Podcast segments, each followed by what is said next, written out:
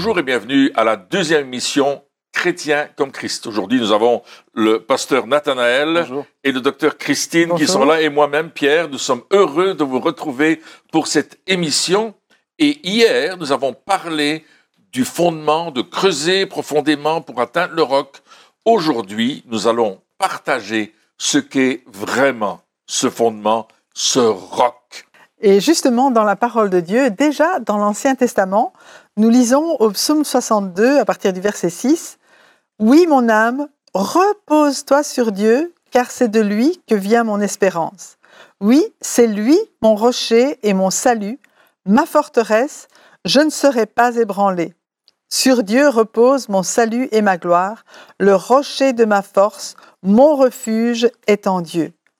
En tout temps, peuple, confiez-vous en lui, épanchez votre cœur devant lui. Dieu est notre refuge.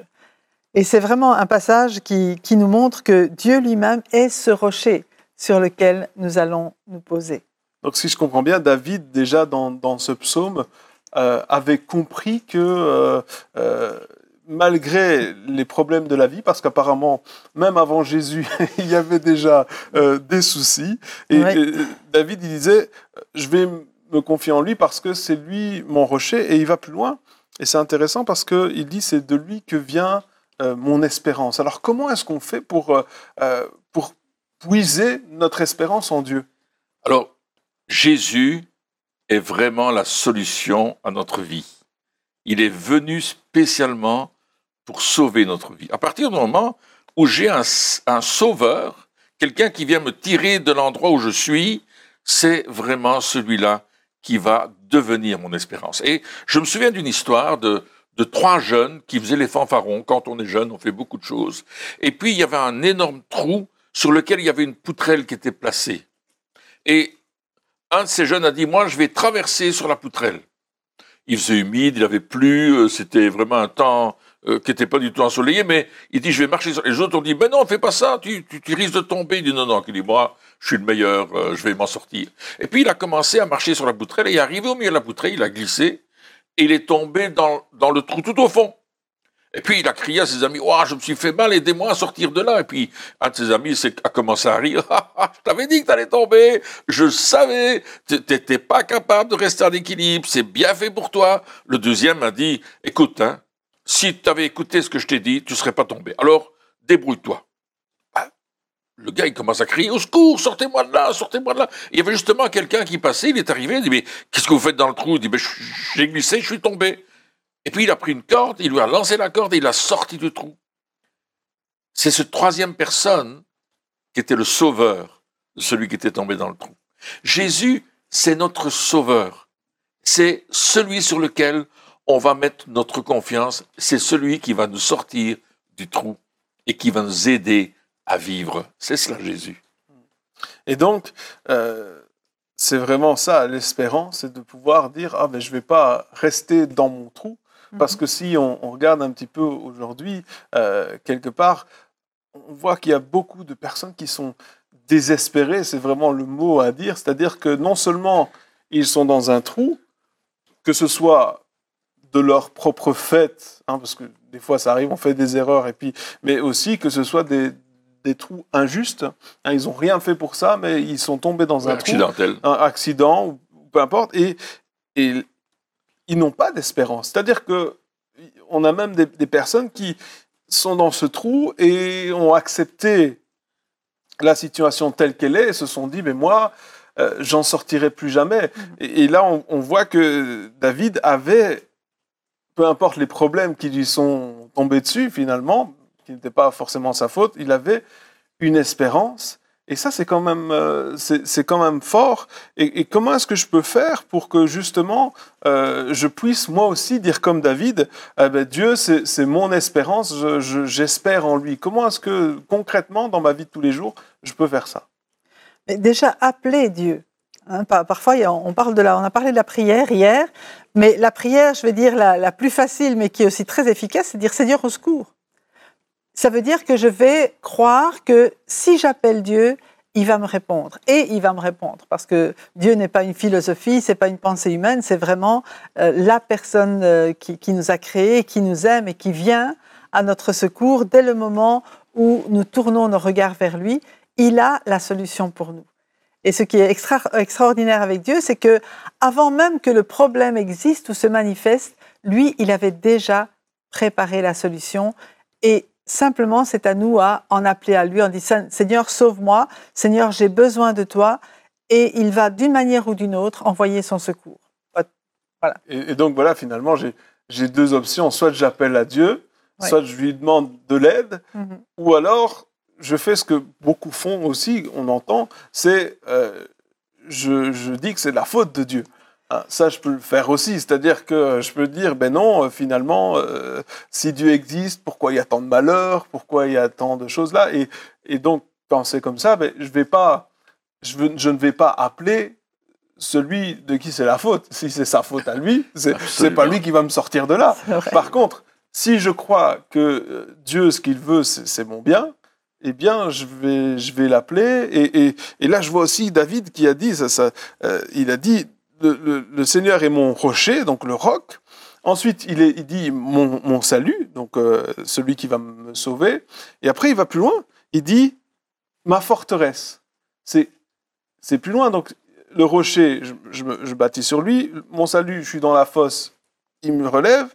Et puis ma forteresse, si je comprends bien, il y a une idée de protection aussi. Absolument il y a cette protection que Dieu nous donne quand nous sommes en lui. Parce que nous lui appartenons, on a fait alliance avec lui. Et parce que j'ai fait alliance avec lui, il va me protéger.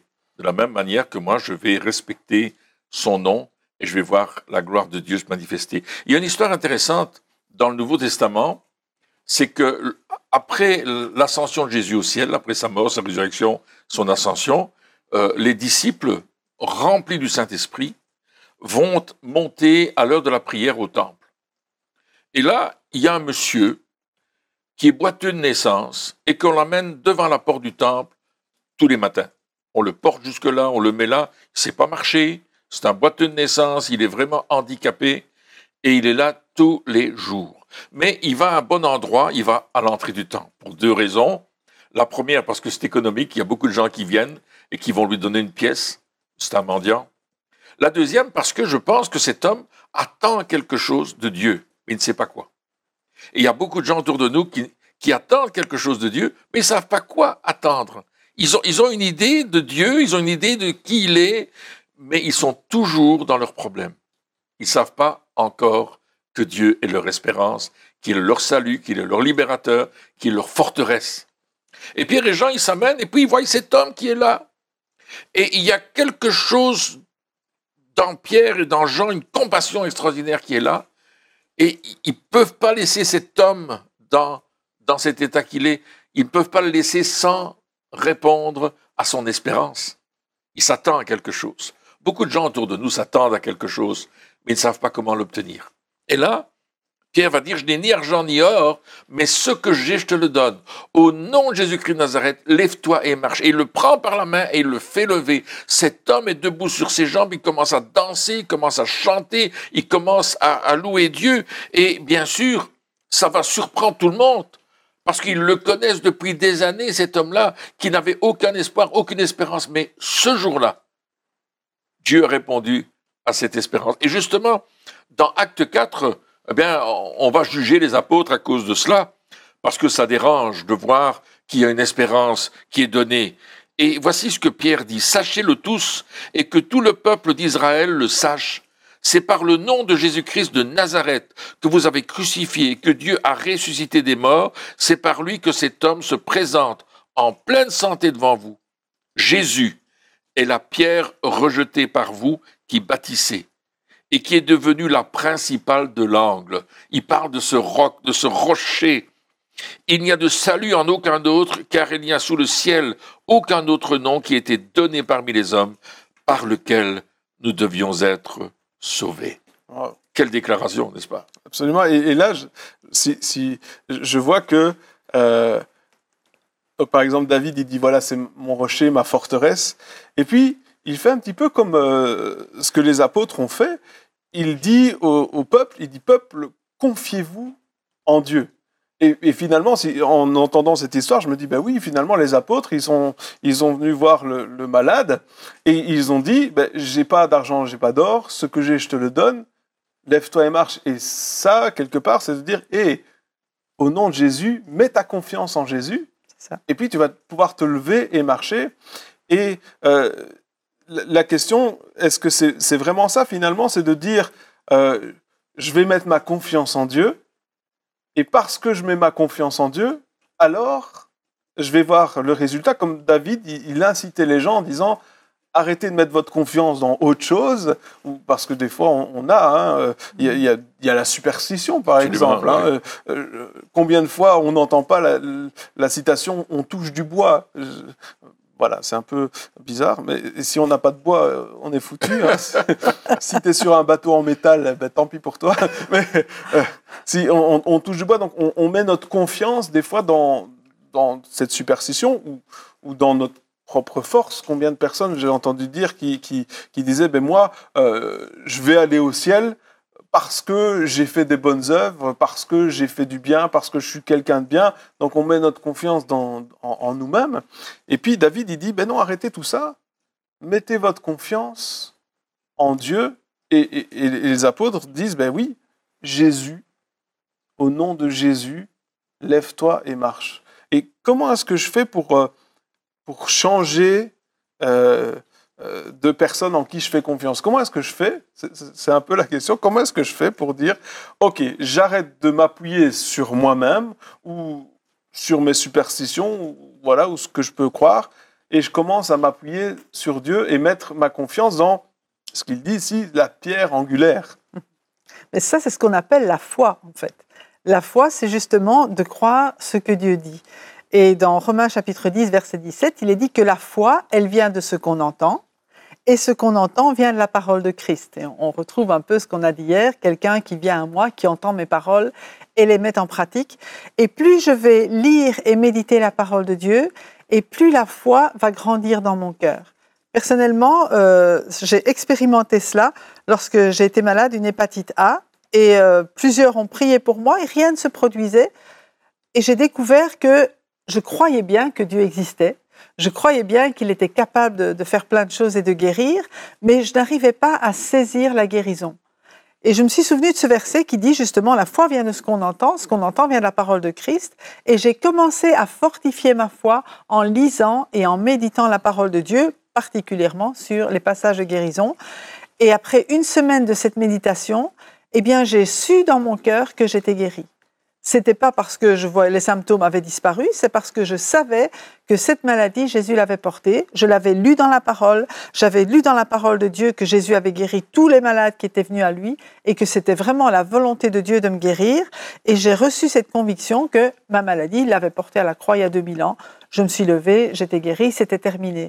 Donc la foi, elle se cultive elle peut naître toute petite, chacun a reçu une mesure de foi, mais si je veux qu'elle grandisse pour saisir pleinement les promesses de Dieu et marcher selon sa parole, eh bien il faut que je m'alimente de cette parole pour qu'elle soit fortifiée. Donc si je comprends bien, tu as choisi de faire confiance euh, dans la parole de Dieu. C'est ça. Et quand il parle de, pierre angulaire rejetée par tous, euh, quelque part, il nous dit, ben, la parole de Dieu, on pourrait prendre ça, si on n'y croit pas, pour des foutaises. C'est ça. Pour, euh, euh, j'ai déjà entendu même des, personnes qui disaient, ben, ce sont les faibles qui croient, euh, ou les gens qui ne sont pas très intelligents qui croient à la parole de Dieu, parce que finalement, c'est, ça paraît impossible mhm. humainement. Si, si on me dit aujourd'hui, voilà, humainement parlant, eh bien, deux personnes, deux apôtres, peu importe, du temps de Jésus arrivent et disent à un paralytique qui est là depuis des années de se lever et marcher, euh, si on ne l'a pas vu de nos propres yeux, on peut dire foutaise, mhm. cela, ce n'est pas possible. Oh, comment est-ce que c'est quelque chose, ce qu'on appelle un, miracle, hein, c'est quelque chose qui dépasse notre entendement. Et, donc, soit je rejette cette parole, mhm. soit je décide de mettre ma confiance, c'est quand même risqué, non, d'avoir la foi. Oui, mais c'est pas parce que on ne peut pas expliquer une chose que la chose n'existe pas. Le, fait de d'être superstitieux, c'est le fait de mettre sa confiance dans, je sais pas moi, euh, une patte de lapin ou une loque noire qu'on met dans sa poche, euh, etc. C'est mettre sa confiance dans quelque chose d'irrationnel, mais que l'on croit être vrai. Et ça devient de la religion fiction. C'est une fiction, comme je disais il y a quelques instants. Euh, de même, la tradition. La tradition, c'est quelque chose d'un toujours fait, mais on ne sait pas pourquoi on le fait. Tandis que la foi, elle est consciente. Je mets ma foi en Dieu parce que je choisis de croire la parole qui m'a été donnée. Et dans cette parole, il y a des promesses. Et dans ces promesses, il y a un accomplissement qui va se faire. Et Dieu a dit que les paroles qu'il donnait, elles n'allaient pas retourner à lui sans avoir produit ce dont pourquoi elles étaient venues. Donc, quand je mets ma foi dans la parole de Dieu, Dieu a donné sa parole, il va accomplir. Ce que sa bouche a dit, sa main l'accomplit. C'est ce que Dieu veut faire.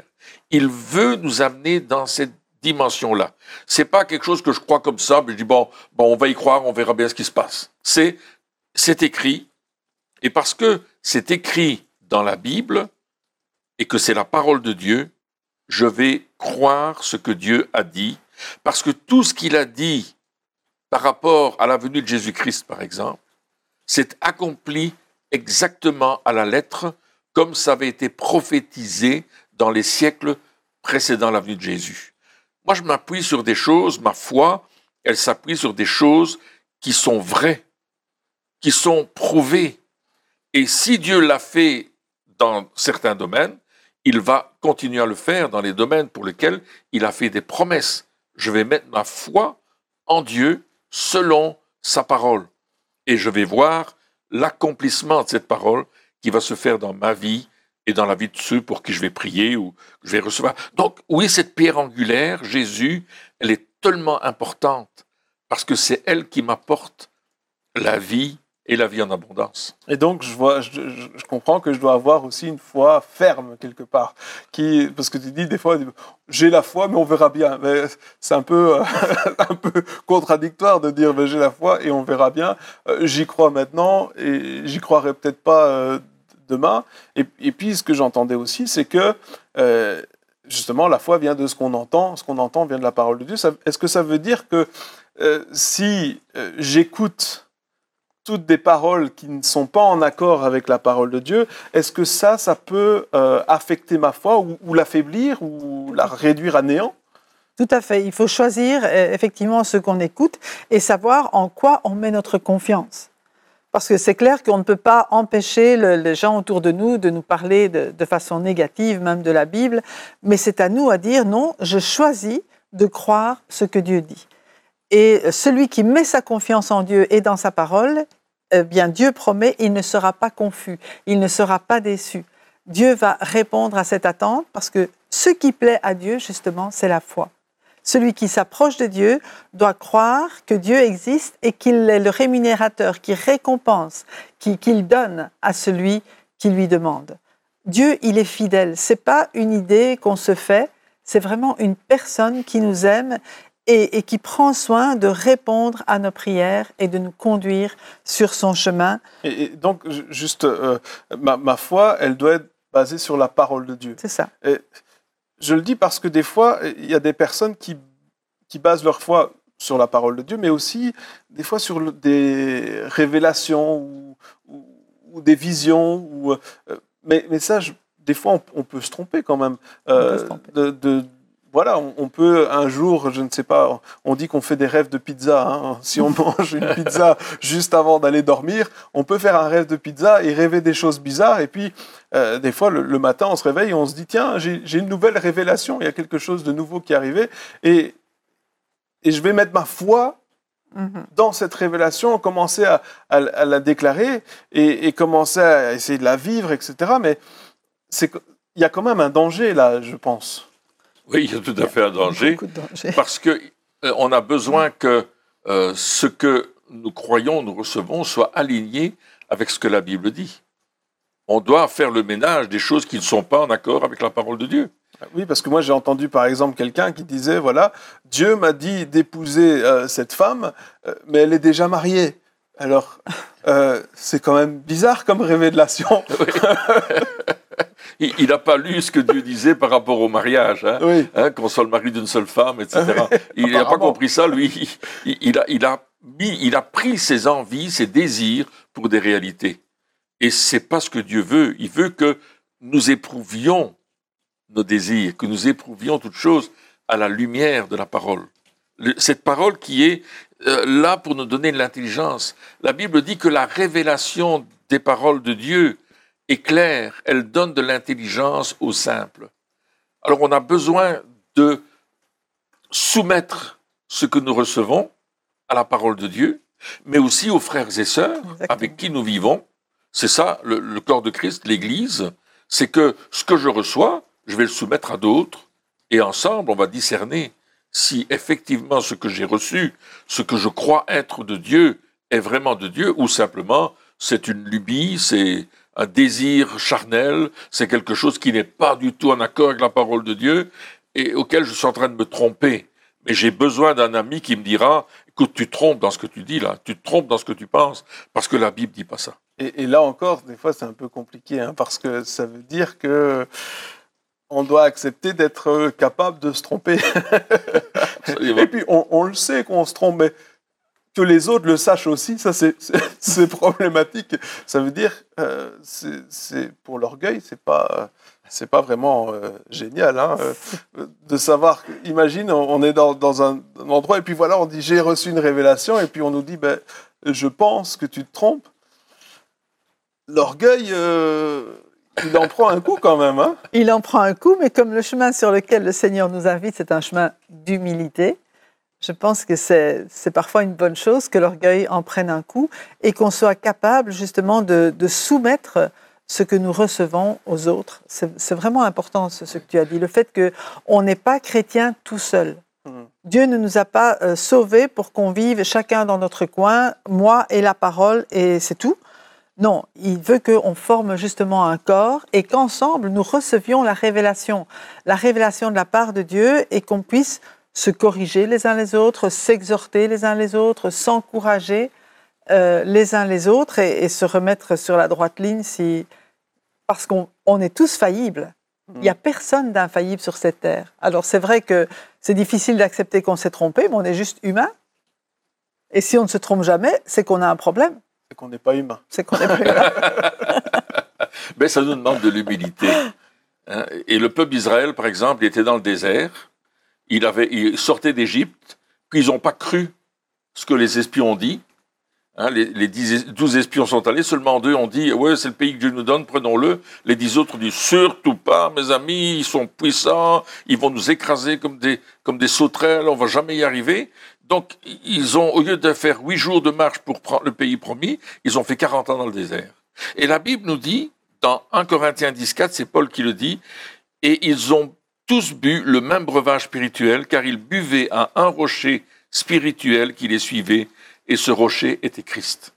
Et on voit que là, dans une situation euh, même très difficile de désobéissance du peuple et de, de pénibilité, c'était vraiment pénible, ben, Christ était là, il était leur rocher.